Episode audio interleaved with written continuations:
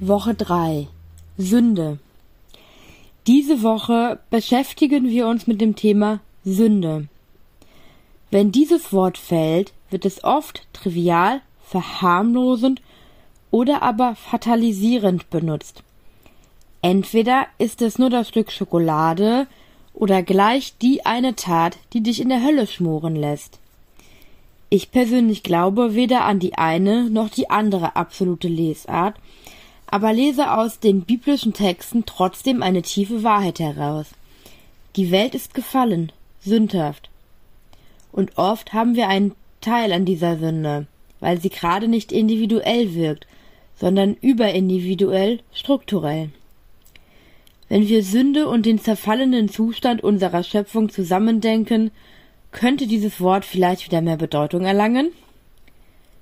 Montag. Sünde ist größer als unsere Taten. Christus ist das Ebenbild des unsichtbaren Gottes, der Erstgeborene vor aller Schöpfung.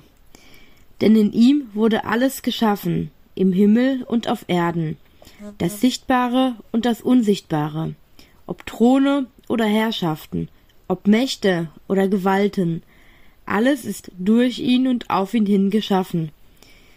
Und er ist vor allen, und alles hat in ihm seinen Bestand.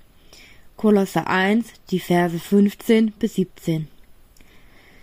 In Christus ist die Welt geordnet, die sichtbare und die unsichtbare. Das Universum wird nicht willkürlich, sprunghaft und unberechenbar durch die Folge göttlicher Eingriffe erhalten, sondern wurde als Ordnung geschaffen und es war gut. Diese Ordnung umfasst offenbar nicht nur biologische Organismen oder die Laufbahn der Planeten, sondern auch Unsichtbares. Mächte und Gewalten werden sie hier genannt. Welche Mächte und Strukturen durchziehen unsere Welt? Wo macht sich Gottes Ordnung bemerkbar? Wo erscheinen Mächte, Strukturen, Systeme eher wie das Gegenteil von Gottes guter Ordnung für eine, eine lebensreiche, segensreiche Welt?